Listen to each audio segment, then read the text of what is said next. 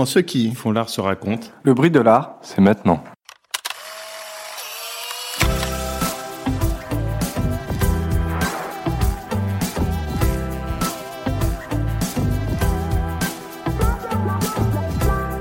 Nous sommes Victoria Le Bolog Salama et Florian Champagne, et à l'Hôtel de Lille, nous recevons les artistes Camille Besson, Raphaël Rossi, Maxime Testu et Victor Weiss.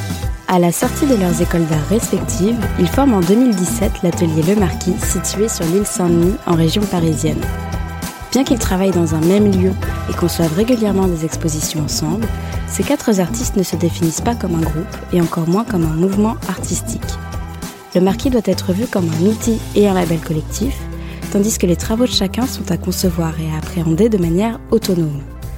À côté des institutions et du marché de l'art, le marquis est à mi-chemin entre l'atelier partagé et le run space. Cette entité protéiforme est un lieu de création, mais aussi une plateforme au travers de laquelle il rencontre d'autres artistes, les expose et s'expose pour se rendre visible individuellement. Dans cet entretien, Camille Besson, Raphaël Rossi, Maxime Testu et Victor Weiss reviennent sur les années de formation durant lesquelles ils se sont rencontrés puis expliquent et définissent le rôle et l'influence collective du marquis dans leur travail personnel. Enfin, ils évoquent des problématiques de visibilité et de reconnaissance, symptomatiques d'une génération de jeunes artistes émergents en France en cette fin des années 2010. Bonjour tout le monde. Bonjour. Bonjour. Bonjour. Bonjour. En une phrase, comment est-ce que vous vous présenterez à quelqu'un qui ne vous connaît pas? Alors Victor. Bonjour. C'est à peu près tout. Bon, c'était pas une phrase. Une phrase non verbale peut-être. Euh, Maxime, tu veux peut-être continuer? Euh, je suis Maxime et je suis sculpteur. Et moi, je suis Raphaël et je suis également sculpteur.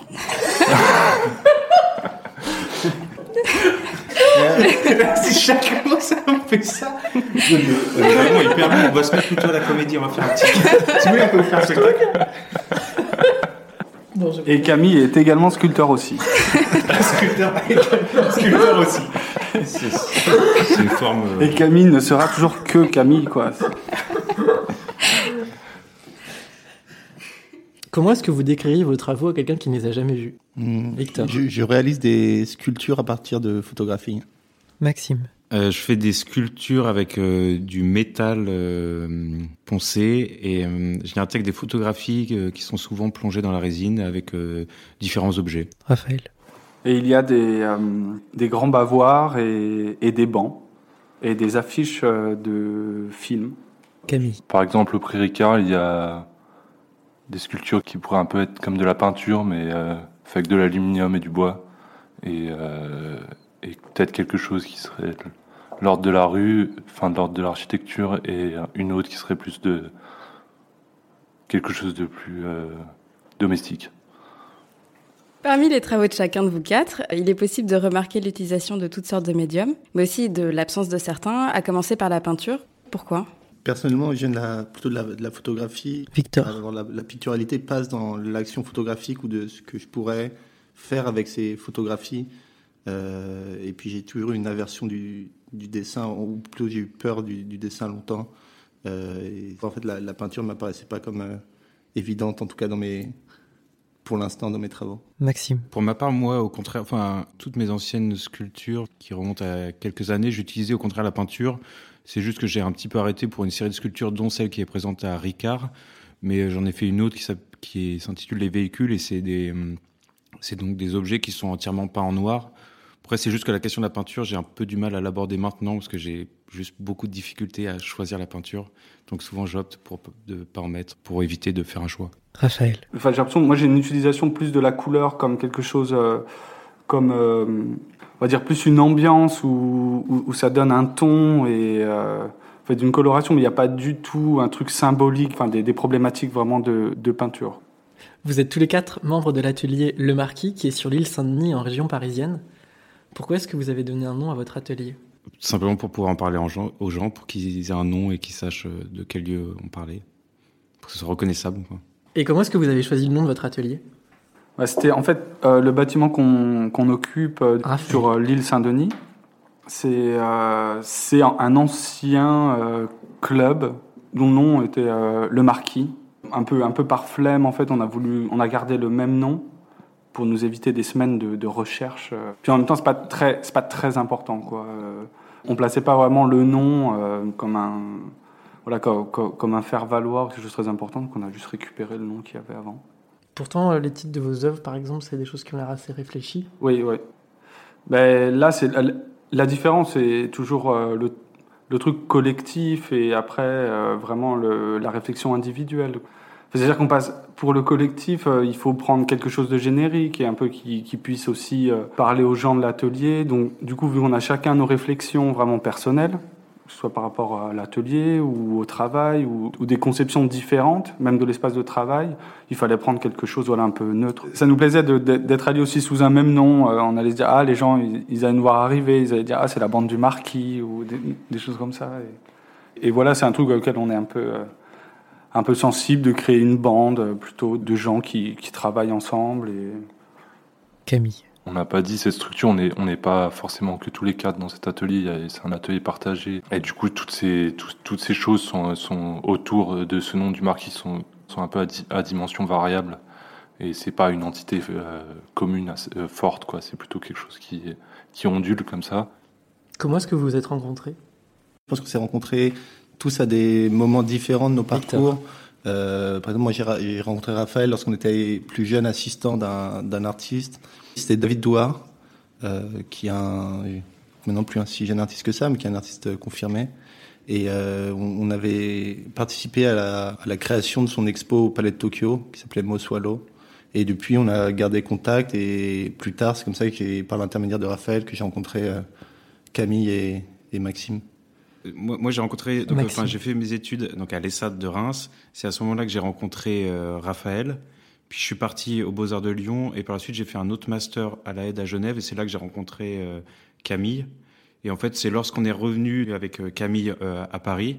Donc on a cherché un atelier. Je, suis toujours resté en contact avec Raphaël, donc on s'est dit on va faire quelque chose ensemble. Et c'est après que j'ai rencontré Victor par l'intermédiaire de Raphaël. Qu'est-ce que ça veut dire pour vous concrètement de travailler au quotidien dans un même espace, chacun à son atelier ou... bah, c'est, notre atelier, on l'a, on l'a, on a un peu euh, voulu prendre à contre-pied de ce qu'on a, ce qu'on avait pu voir dans les ateliers de jeunes artistes, c'est-à-dire des espèces de, de box euh, individuelles. Et vu que beaucoup de personnes dans l'atelier avaient cette pratique, on va dire du volume et de la, sculpture, on a plus créé un, truc de palier. C'est plus des pôles de production plutôt que des espaces euh, individuels. Ce qui fait que on se marche des fois sur les pieds, mais en général ça va, ça va assez bien et, les productions transitent d'étage en étage où en bas, il y a, plutôt un, euh, quelque chose qui est, qui est lié, euh, on va dire, aux grosses œuvres, aux machines. Euh, et au-dessus, c'est peut-être un travail plus, plus minutieux. On a, on a créé cette structure, enfin, je pense qu'il n'y en est pas vraiment une, où on a fait deux, trois expositions à l'intérieur, on a invité d'autres gens, plus par un truc d'amitié, de, de, côtoiement d'autres artistes, pour, pour passer un bon moment comme ça et pour, pour amener du monde à, à connaître le lieu. Mais euh, on n'a pas du tout pensé ça comme une espèce de d'entité qui nous rallierait tous, mais plutôt comme un outil à travers lequel on pourrait on pourrait partager des choses et on pourrait euh, nous rendre visibles individuellement à travers euh, par exemple les réseaux sociaux, les mails qu'on envoie à travers ces plateformes et qui permettaient quand on est arrivé à Paris un peu de but en blanc en fait de, de commencer à faire quelque chose sans que personne vienne nous chercher non plus. Et pourquoi il était important pour vous que le marquis soit à la fois un atelier et parfois un lieu d'exposition? Bah, Ça s'est fait un peu, euh, euh, en fait, on va dire naturellement, euh, c'est-à-dire quand on est arrivé à Paris, c'est-à-dire après, après, après nos études, on avait envie du coup de, de travailler, de, aussi d'exposer nos travaux, de rencontrer aussi d'autres artistes, d'autres acteurs aussi qui, qui, travaillaient en fait dans le milieu de l'art, on va dire, à Paris. Et on s'était dit que le meilleur moyen, euh, c'était aussi d'exposer les gens qu'on connaissait, vu qu'on vient de, enfin, d'endroits différents, euh, d'écoles vraiment, euh, vraiment aussi différentes, que ce soit en Suisse, à Paris, Reims. Durant ces années, on a un peu rencontré aussi différentes personnes et on voulait un peu les rattacher, prolonger ces, relations en, organisant en fait des expositions. On voyait plus ça comme un, aussi un, moment convivial et que ça ne devienne jamais vraiment une, charge pour nous. Du coup, on n'a pas du tout la prétention euh, d'avoir une programmation vraiment d'exposition. De, C'est plus euh, pour créer un moment un peu, euh, on va dire, sympathique et c'est aussi des formats très courts c'est juste un c'est juste un week-end où les expositions qu'on a fait, on en a fait trois. C'est pas notre euh, notre activité principale. D'abord, je pense qu'on ce qu'on aime, c'est être dans notre atelier travailler. Mais à des moments donnés, on, en fait, dans l'espace du bas, on pousse tout et ça nous permet un peu d'assainir l'espace en invitant ces, personnes à, faire une proposition. La dernière qu'on a fait, c'était un solo show d'un artiste suisse qui s'appelle Fabien Bochung et c'était une super expérience de travailler avec un seul artiste parce qu'avant on avait on avait fait deux, deux shows avec euh, plus des, copains et des gens euh, qui, qui, était à Paris. Quoi. Aussi, euh, Fabien, ah, que je connaissais Fabien de Suisse. De, de Suisse ouais. En fait, c'est créer l'occasion pour réunir euh, des, des, des, amis, des gens qu'on n'a pas l'habitude vraiment de voir euh, liés, on va dire, au quotidien. Ça crée un moment un peu exceptionnel pour, pour, voilà, pour se retrouver et, et discuter aussi euh, de, de, sculpture, de peinture, euh, voilà. Suite à l'invitation, par exemple, de Fabien, qui a aussi un espace qui est à peu près similaire, ou qui fonctionne à peu près de façon similaire au nôtre, qui s'appelle Smallville à Neuchâtel. Il nous a invités avec euh, Maxime et Raphaël à faire une exposition là-bas. On a fait une exposition en juin, donc ça permet une espèce de forme d'échange aussi entre artistes. Et ça, c'est assez agréable de discuter avec d'autres artistes et de travailler avec d'autres artistes parce que le rapport de force il est assez euh, il est assez aplati euh, quand on crée une exposition il y a, il y, a, il y a pas cette hiérarchie qu'il peut avoir dans un truc beaucoup plus institutionnel. Avant l'atelier, au moment où vous avez commencé vos études, est-ce que vous aviez le sentiment que l'art c'était un domaine accessible? Victor ça, ça, ça, dépend ce qu'on entend par accessibilité. Moi, je connaissais pas ça. J'avais une pratique de la, la photographie euh, vraiment une pratique du dimanche ou d'adolescent. J'ai commencé par faire d'autres études après la sortie du bac. Et c'était un cycle court d'études, une sorte de, c'était un IUT ou un DUT. Ça me permettait de mûrir un petit peu, de pouvoir, enfin, prendre un peu un temps de réflexion, puis en ayant un diplôme, en rendant les, gens qui m'entouraient contents de ça. Et euh, je voulais faire de la photographie, mais plutôt institutionnelle. Et c'est par des rencontres qui m'ont, enfin, ouvert les portes en fait du monde des études d'art. J'étais pas du tout informé. En plus, c'était une époque où, les, par exemple, les Beaux Arts de Paris avaient un site très très archaïque. C'était en 2009, quelque chose comme ça. Et on, ils, donnaient pas du tout leur cursus. Il y avait pas une, volonté, en tout cas pédagogique, de montrer ce qui était possible dans l'école, alors que, l'école des Beaux Arts de Paris, l'école d'où je viens, a tous les outils pour euh, le, développement de pratiques très personnelles et, une pratique photographique. Pour ma part, enfin, je pense que j'étais, euh, enfin, j'ai dû être assez naïf, mais je me suis jamais posé en fait cette question de est-ce qu'une école d'art c'est accessible ou pas? En fait, c'est juste que je me suis, enfin, je me suis intéressé via, enfin, comme je pense beaucoup de jeunes gens, euh, via les livres et euh, juste les lectures. Et j'étais assez rapidement passionné par la figure de l'artiste et la production artistique. Et euh, mais bon, je me suis tourné assez rapidement vers une école d'art, et c'est seulement après où je me suis rendu compte que peut-être, en effet, c'était quelque chose d'assez compliqué. Mais, je, mais avant les études, je me suis jamais posé la question. Euh, les premières années, euh, enfin, en école de beaux arts, pour ma part, c'était, euh, je crois que je devais être un petit peu arrogant, et donc c'était un petit peu spécial. J'ai dû me remettre un peu en cause. Et mais en même temps, c'est pas plus mal parce que c'est aussi ce qui fait qu'après j'ai fait des choses qui me plaisaient plus. Mais c'est vrai que les premières années, c'était assez difficile. Et qu'est-ce que vous avez retenu de vos années de formation? Moi, ce qui m'obsédait quand je suis rentré le premier jour, c'était déjà le dernier jour quand j'allais en sortir. Ah, c'était de, de, aussi de, de, construire euh, cet après et, et, et cet à côté école, et du coup de rentrer dans une déjà une phase d'autonomie. Et en fait, ça passe aussi euh, par euh, par des par des humains, par des professeurs, mais ça passe aussi par des références, des lectures et ce qu'il y a autour, quoi. Ce qui est presque, on va dire, intrinsèque à l'école, c'est de rentrer immédiatement en conflit avec l'école limite avec la matière, euh, avec euh, la manière euh, dont, dont, on nous apprend les choses. Et, du coup, on peut en sortir par des individualités comme des professeurs, mais même eux, dans leur fonctionnement, ils vont nous rappeler un fonctionnement dans une institution. On sent bien qu'il y a un organigramme, qu'il y a des choses qu'il faut respecter, qu'il y a des rapports de force, des rapports de pouvoir. J'ai essayé de vraiment d'essayer de développer une petite autonomie par rapport à ça, quoi, pas forcément à, répondre parce qu'on se rend bien compte qu'on est aux beaux-arts, et en plus en même temps avec euh, cette nouvelle manière de, noter, avec euh, des crédits en fait, de calquer le modèle universitaire sur les beaux-arts, ça crée des, des, situations complètement ridicules. Quoi. Donc, euh, un exemple? euh, Ouais, par exemple, euh, passer d'une année sur l'autre sans, sans, avoir tous ces crédits. Quoi.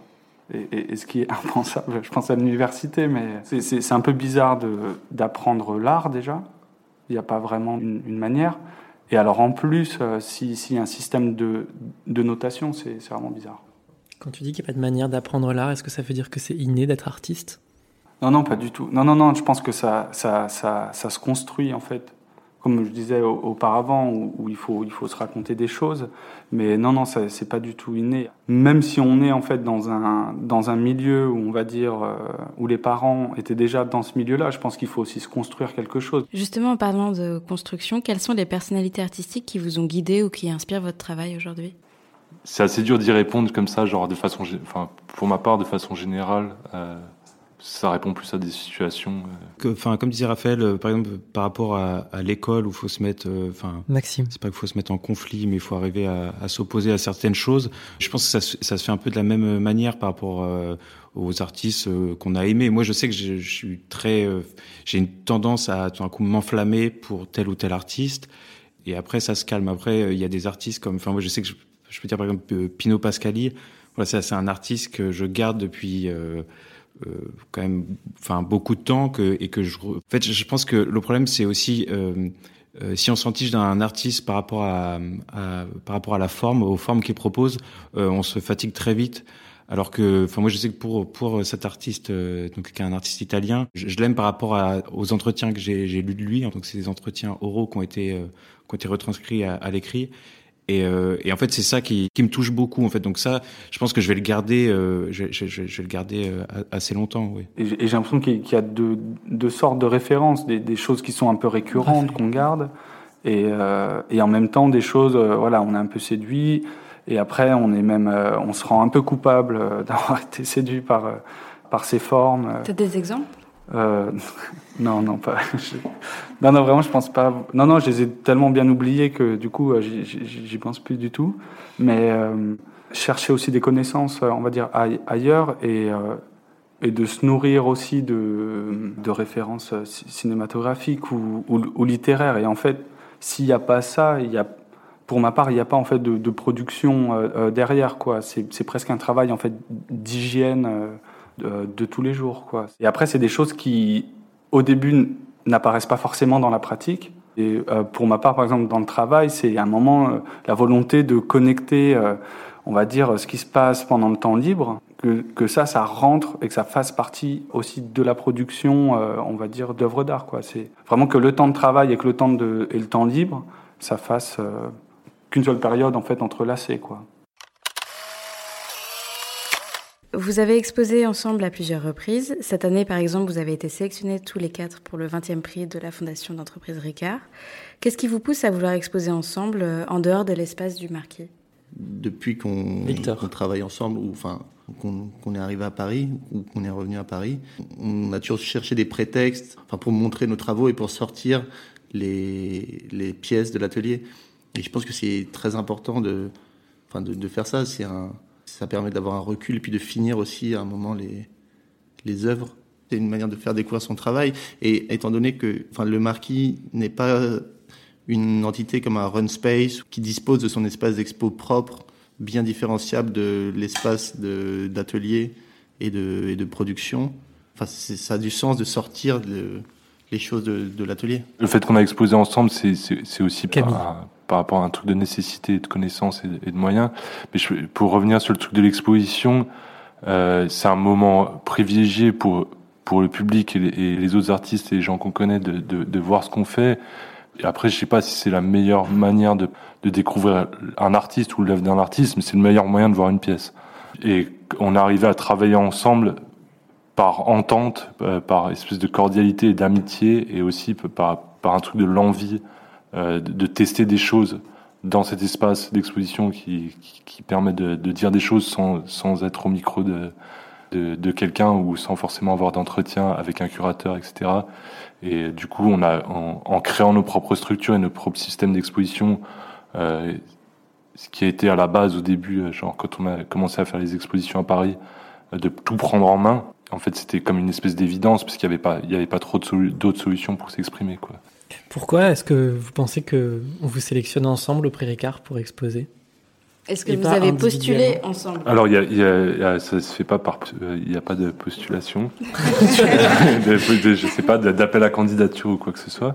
Euh, On a, en fait, on a été sélectionné sur une exposition qu'on a organisée tous les quatre dans un lieu qui s'appelle le FDP. Et euh, l'assistante de Neil Beloufa, euh, qui s'appelle Marie-Lou Thiebaud, à l'époque on savait pas du tout qu'elle travaillait pour Neil, est venue voir cette exposition un peu par hasard comme ça, et, euh, a commencé à discuter avec nous, et après a fait une visite d'atelier, et on, a commencé à parler du travail, chacun individuellement avec elle, et, on la côtoie toujours, et c'est et devenu une personne qui nous suit, et je pense que c'est elle qui a glissé un petit mot. Oui, puis c'est aussi, euh, c'est aussi les volontés euh, du, du, commissaire euh, de, de du, du 20e prix, euh, du coup de, de Nail Beloufa, c'était de, de décloisonner, on va dire, au, au, sens voilà physique, comme comme ça se figurait, de décloisonner, d'un peu ouvrir aussi l'exposition dans l'espace et de ramener un peu une, des formes qu'on n'a pas l'habitude de voir au prix, parce que souvent c'est des artistes vraiment individuels, c'est une pratique qui est nommée pour le prix. Et là, le but, c'était de, de, faire une exposition, en fait, dans l'exposition du Prix Ricard, et, et de nommer euh, cette exposition euh, au, au, prix. C'est de nommer une entité euh, d'exposition. Il avait envie aussi, à mon avis, de répondre aux questions que tout le monde se pose sur les artistes run space en ce moment, et de, de coller dans cette espèce d'actualité. De, de peut-être fausse actualité parisienne. Est-ce que ça existe vraiment? Est-ce que ça existe vraiment les artistes run space? Comment vous vous positionnez individuellement dans cette dynamique collective? Qui est l'exposition que vous présentez euh, pour le prix Ricard En fait, on, on, on se positionne quand on, on, prend la parole. Je pense quand on rencontre des personnes plus intimement, on peut parler plus de notre travail. Après, sur les visites guidées, on, on parle plus de notre projet d'exposition et de comment on est là tous les quatre. Mais euh, c'est quand même assez difficile de, de s'en dépatouiller de, de, cette nomination à quatre. Mais après, on a aussi, nous, une volonté euh, dans, le, dans, dans cette exposition. En fait, la manière d'exposer de manière collective et en même temps de, de garder vraiment euh, les individualités intactes, qui est pas une pratique où, où l'un de nous qui se retrouve un peu euh, un peu mangé en fait par la pratique des autres et que vraiment chacun puisse être représenté en fait dans l'exposition. Qu'est-ce que c'est votre rapport au marché de l'art, aux galeries? Bah en fait, on n'a pas euh, vraiment de, de, de, rapport direct avec euh, ce, ce, marché de l'art. Mais, enfin, comme on a expliqué tout le long de, de, de l'entretien, c'est-à-dire que c'est encore assez euh, récent, on va dire pour nous, de d'exposer, de, montrer notre travail, et donc euh, on, a, on est rentré forcément par la logique d'autopromotion, on va dire, de vraiment d'organiser nos, propres expositions. On n'a pas eu encore euh, vraiment de, de, propositions claires euh, de la part du, du marché. Euh. Bien sûr, mais est-ce que vous, c'est quelque chose qui vous intéresserait, qui vous plairait? Est-ce que vous aimeriez voir votre travail dans une galerie ou est-ce qu'au contraire, euh, vous n'aimeriez pas du tout avoir votre travail présenté Je sais pas, je vais répondre pour moi, mais je pense que Camille. de vendre des pièces, c'est quand même super important pour un artiste pour qu'il continue à travailler. Donc ça, c'est une question Genre, euh, je, si quelqu'un a la chance de se, de se, positionner en conflit euh, contre ça, c'est qu'il a une autre, euh, c'est qu'il arrive à vivre autrement. Mais moi, je préférais vivre avec ce que je fais, quoi. Et puis nous, on a commencé à faire nos expositions du coup dans des endroits qui n'étaient pas vraiment dédiés à, à exposer euh, de à exposer de l'art.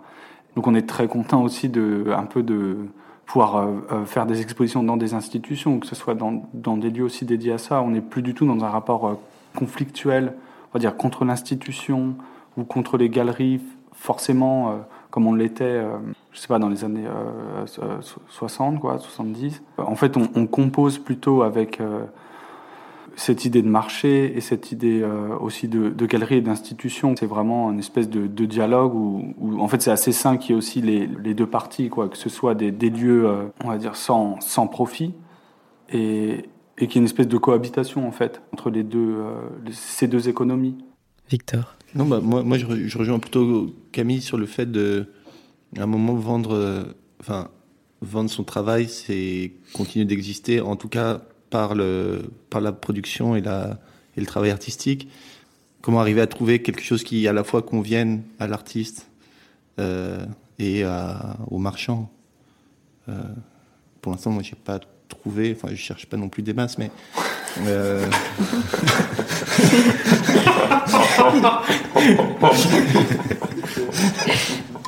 non, mais je pense qu'il y, y, y, a quelque chose de, qui doit se faire euh, enfin, plus naturellement. C'est une rencontre, de toute façon, c'est ça. à mon avis. Quoi, Et selon vous, qu'est-ce qui fait une bonne œuvre? En fait, moi, je ne peux pas vraiment juger sur une seule œuvre. C'est, moi, je juge une œuvre euh, aussi par rapport à la pratique et aussi par rapport à celui qui a fait l'œuvre et, et du coup aussi hum, tout le paratexte et, et, tout ce qu'on peut, euh, tout ce qu'il y a autour, autour de l'œuvre.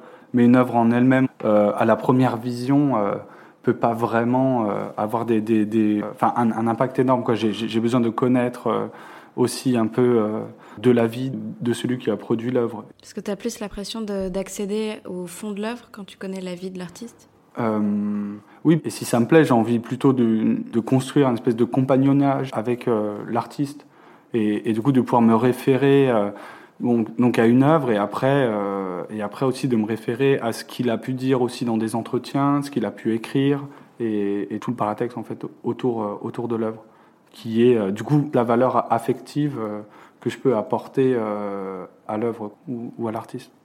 Quand tu commences à creuser quelque chose, c'est là où tu te rends compte que ça te plaît. Camille. Je pense il y a des milliards de, de, de choses qu'on voit parce qu'on en, on en, consomme quand même assez énormément. Je pense des expositions des, et d'autres objets d'art quoi, euh, où, où, tu, où tu, tu, oublies très vite. Donc ça, elles sont mises de côté. Euh, je pense que ça se fait tout seul. Quoi. Quel conseil donneriez-vous à quelqu'un qui aimerait découvrir l'art contemporain mais qui ne saurait pas par où commencer? Enfin, Enfin, moi, je sais qu'aussi, enfin, je pense que, enfin, plus, plus euh, les, les, les, écrits, les écrits d'artistes, c'est vraiment, je pense que c'est intéressant de, de, soit de lire ou d'écouter. Bon, après, ça dépend euh, le choix que, qui est proposé, mais euh, c'est vraiment ce qui est intéressant, c'est les entretiens, quoi, les interviews d'artistes. C'est mieux de les écouter parce que comme ça, on peut voir les moments où l'artiste il bute sur les choses et, euh, enfin, lorsque ça n'a pas été réécrit. Oui, je pense qu'il faut passer par là ou aussi Enfin, je pense maintenant, il y a beaucoup, par exemple, de vidéos qui circulent où on voit euh, l'artiste dans son atelier. Et il y a certaines vidéos qui sont euh, assez bien faites où on le laisse un peu voguer. C'est, pas quelque chose de trop mis en scène.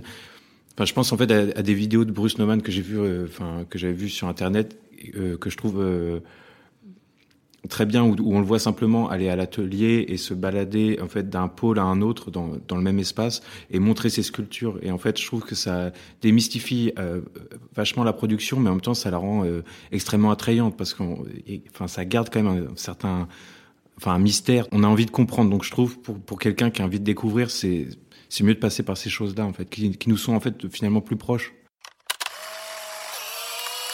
Quel a été le moment le plus difficile de votre carrière d'artiste?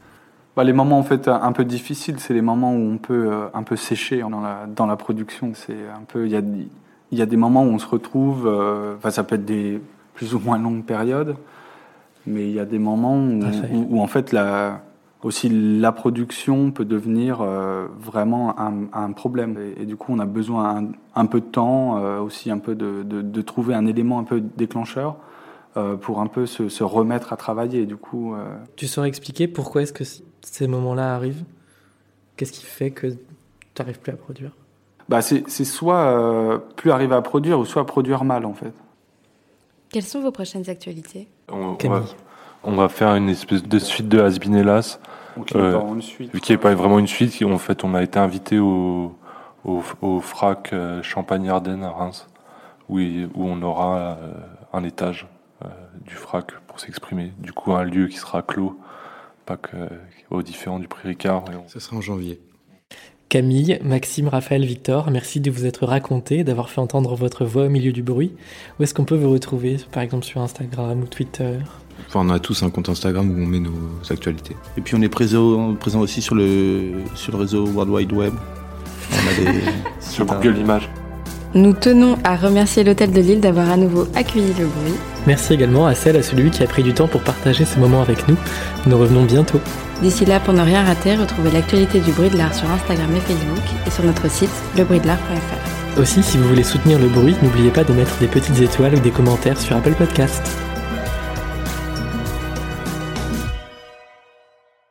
Mais là, c'est normal le bruit là? C'est quel bruit? Le bruit de l'art C'est maintenant. T'es le meilleur.